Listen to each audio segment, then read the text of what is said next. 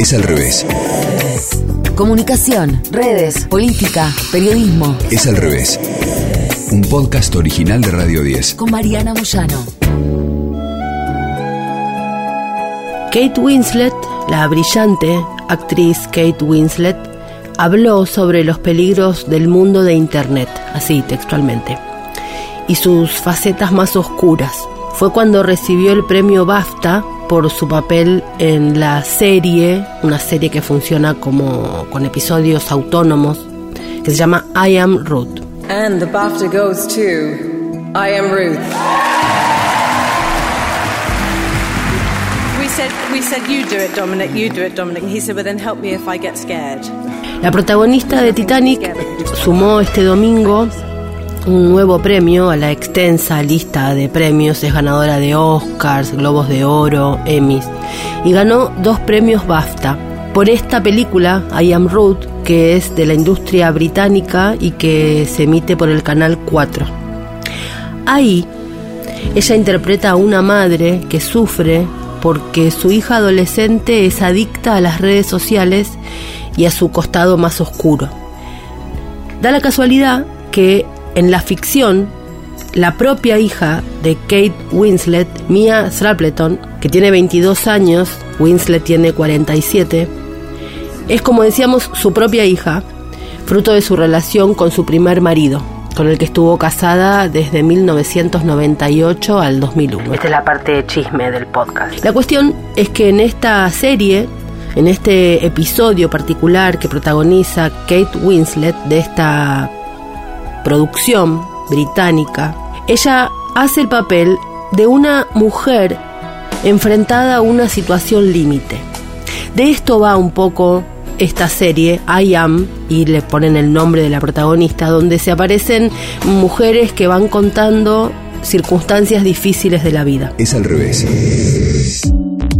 El guionista y director de esta producción es Dominic Savage y creó esta ficción con una colaboración muy estrecha de cada una de las actrices. Ahí es donde aparece la participación y la entrega bestial de estas mujeres. Winslet entonces lo que cuenta de esta situación dice que este drama está hecho para los padres y sus hijos, para las familias que se sienten rehenes por los peligros del mundo online, para los padres que desearían poder comunicarse con sus hijos adolescentes pero que ya no pueden. Y para los jóvenes que se han vuelto adictos a las redes sociales y su lado más oscuro.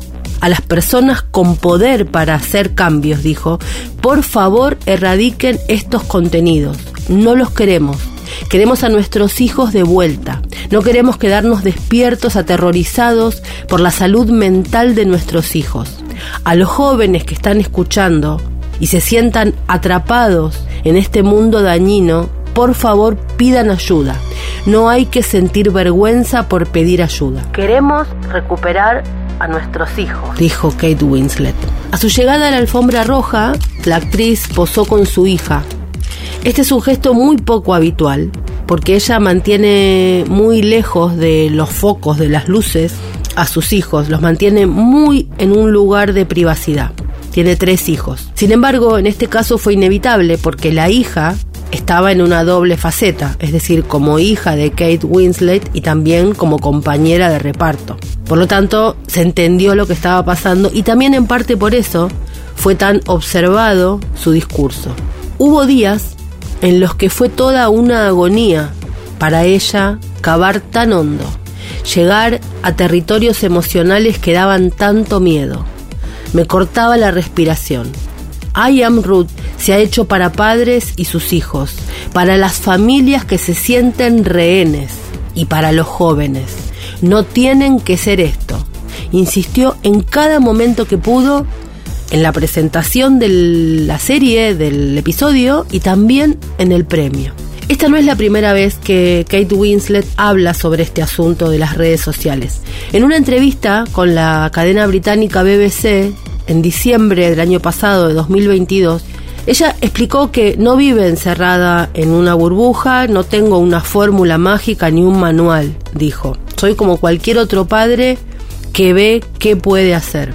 Pero contó que sus hijos no tienen ni han tenido cuentas en redes sociales.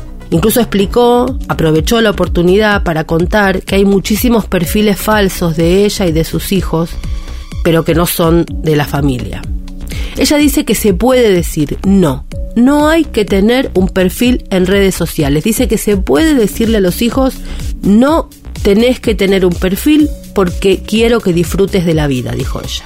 Quiero que seas un niño, que mires a las nubes, que no le saques fotos y las subas a una página de Instagram. Y que entonces decides si merece la pena mirarlas o no porque alguien ha pensado que subir eso es una porquería. Ella dijo que a menudo hay una manipulación muy simple de la autoestima. Pero en una escala más grande y más oscura, la manipulación en la autoestima de los jóvenes llega hasta que pierden completamente el sentido de quiénes son y no saben cómo comunicarse con sus amigos, incluso con sus familias. Eso les hace entrar en una depresión. Obviamente es un problema grave y no hay que permitir que los hijos entren en eso. Esto sostiene la actriz. Claro, es complicadísimo en un momento como este decir que no terminantemente a un teléfono o a un perfil de redes sociales, porque no solamente es que los chicos y los jóvenes suban sus publicaciones, sino es el propio método de comunicación entre ellos. Lo que pasa es que hay que pensar la cuestión en grande y con todas las complejidades. Porque justamente en este momento en que Kate Winslet dice esto, la industria, o los que analizan la industria, mejor dicho, están observando cómo lo infantil está invadiendo toda la cultura de masas. ¿Qué pasa? Los chicos cantan temas adultos de Shakira. Pasó con este cruce excepcional que hizo con Bizarrap. Se han convertido en los espectadores favoritos de programas nocturnos y han conseguido que sus colores y hasta sus códigos invadan hasta el mundo del arte, dice textualmente el diario El País. ¿Qué pasó?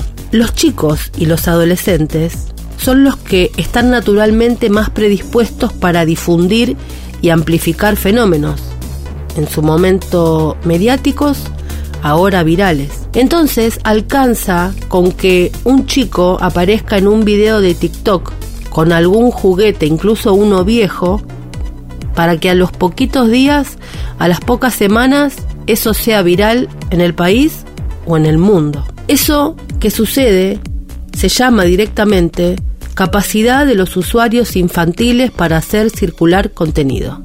Son una audiencia. Y por supuesto, los productos, la industria, no lo deja pasar y no lo pasa por alto.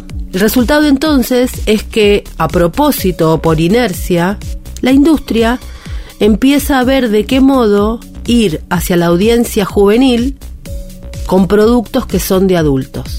Ya lo dijo la inefable Samantha en Sex and the City.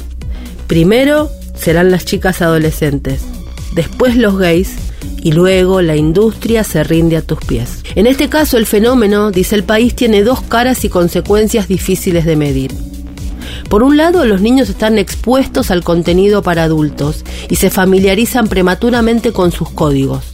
Por otro, las obras comerciales presuntamente dirigidas a adultos se han llenado de guiños para complacer a los niños, algo que conduciría a esta infantilización de la sociedad. Es contundente el diario en la apreciación. Estamos hablando sobre todo de jóvenes entre los 10 y 13 años y un poquito más con algunos otros productos. Claro, en el caso de 10 y 13 años son todavía niños, pero niños con celular que no lo usan solamente para avisar que llegaron o para llamar a los padres si cambian algún plan. También es para comunicarse entre ellos a través de Instagram y hacer o ver sus videos de TikTok, la práctica más habitual. Porque pese a lo que se dice de que efectivamente son niños, es muy difícil decir que no a un teléfono y además es muy sencillo burlar el impedimento respecto de la restricción de edad que ponen las redes sociales. Entonces, ¿hay control? ¿Puede haberlo? La opción es la que propone Kate Winslet, que no tengan redes sociales. ¿Es posible? ¿Cómo les permitimos que estén a tono con sus amigos sin redes sociales o incluso una decisión más fuerte sin teléfono. Hace décadas que existen fenómenos que fascinan por igual a grandes y a chicos. Los guiños de Toy Story, Michael Jackson, Los Simpson. Pero nunca antes las producciones para adultos habían desplazado o sustituido el contenido propio para determinadas edades. Así es que se hable de lo que se llama la transversalidad online. Es decir, en televisión los canales intentan no perder televidentes, porque se están yendo muchos al consumo de plataformas. Entonces se estandariza. ¿Para qué? Para captar todos los públicos. Y ahí es que se cruza el atractivo para un niño de 13 y para un adulto en el mismo programa, en el mismo producto y siguiendo, por supuesto, la lógica del consumo rápido, vertiginoso, epiléptico de las stories de Instagram. Entonces, los roles de la infancia hoy son un producto. Un producto para ofrecer y un producto que consume. Porque la viralidad hoy es el valor más cotizado que hay. Algo que es viral será mediático luego y será global. Esto es lo que la industria está buscando. Entonces, ¿Cómo convivimos los adultos en medio de este fenómeno de tener que ser quienes ponemos los límites en casa frente a toda una industria moldeando un mundo en base a los consumos y virales de los niños de nuestra casa? ¿Hay respuesta para esto? Yo no la tengo. Apenas un intento de día a día, una mirada crítica sobre lo que sucede y un intento permanente de conversación con el fenómeno y por supuesto con los niños en casa. Escuchaste Es al revés. Un podcast original de Radio 10. Conducido por Mariana Moyano. Si te gustó, Seguimos con la opción seguir. coordinación y producción de contenidos, Sebastián Pedrón. Marcelo Figueroa, Fernando Candellas. Martín Castillo. Edición Jorge de Tesanos. Nos escuchamos en el próximo episodio. Es al revés.